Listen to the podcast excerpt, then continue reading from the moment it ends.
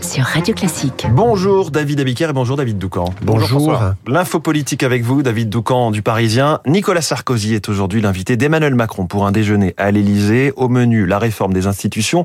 Mais ils ne parleront évidemment pas que de cela. Évidemment, puisque ce déjeuner, hasard du calendrier, tombe le jour où, pour la première fois, Emmanuel Macron se retrouve simultanément sur deux fronts. Celui de l'Assemblée nationale, transformé en chaudron, vous avez vu, euh, depuis euh, hier soir, hier 16h, et celui de la rue, pour la troisième fois et avant une quatrième journée de mobilisation samedi prochain. Je parle bien sûr des retraites. Or, euh, qui est le dernier président à avoir réussi à faire passer une réforme ambitieuse reportant l'âge légal de 60 à 62 ans? C'est Nicolas Sarkozy. Il sait euh, ce que c'est que de mener des réformes de ce type avec des gens qui mettent de l'huile sur le feu en permanence, raconte euh, son ami Franck Louvrier au Parisien. L'ancien président, qui depuis le début porte un regard bienveillant sur Emmanuel Macron et qui plaide depuis cet automne pour une alliance de gouvernement avec LR, est écouté attentivement en Macronie. Son expérience de 2010 est précieuse, nous confie euh, un éminent conseiller de l'exécutif. Avec toutefois une différence de taille.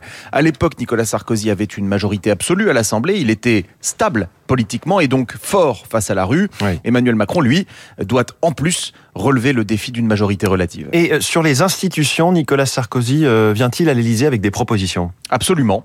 Euh, C'est même une urgence à ses yeux. Il confie en privé que notre système est à bout de souffle. Il pense, par exemple, qu'il faut une vraie Cour suprême en France, compétente à la fois en matière constitutionnelle, judiciaire et administrative. Il est aussi favorable à l'introduction d'une dose de proportionnelle et bien sûr, il plaide toujours pour le conseiller territorial en remplacement euh, des conseillers départementaux et régionaux. Mais surtout, il pousse pour un vrai spoil system dans lequel les directeurs d'administration centrale changent au gré des gouvernements. Sinon, c'est gauche système, plante-t-il euh, en privé, euh, comme nous le raconte l'un de ses amis. Selon ses proches, Nicolas Sarkozy pense qu'il faut dépoussiérer un grand coup, sans quoi les immobilismes finiront par amener les extrêmes au pouvoir en 2027. David Doucan pour l'info politique. Merci David.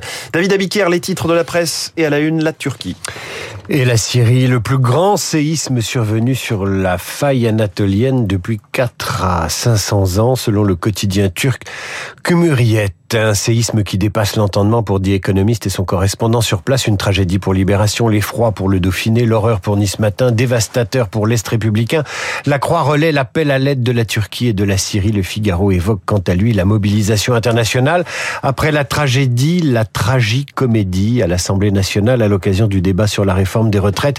Tout ça pour ça, déplore le Figaro quand le Parisien évoque hier une séance électrique avec tapage, tension et menaces.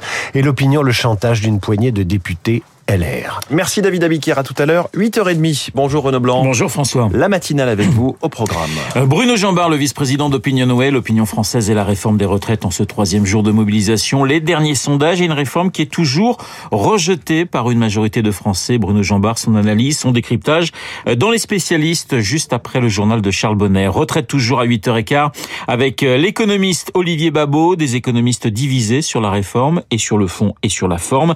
Olivier Babot dans les stars de l'info avec Guillaume Durand dans trois quarts d'heure.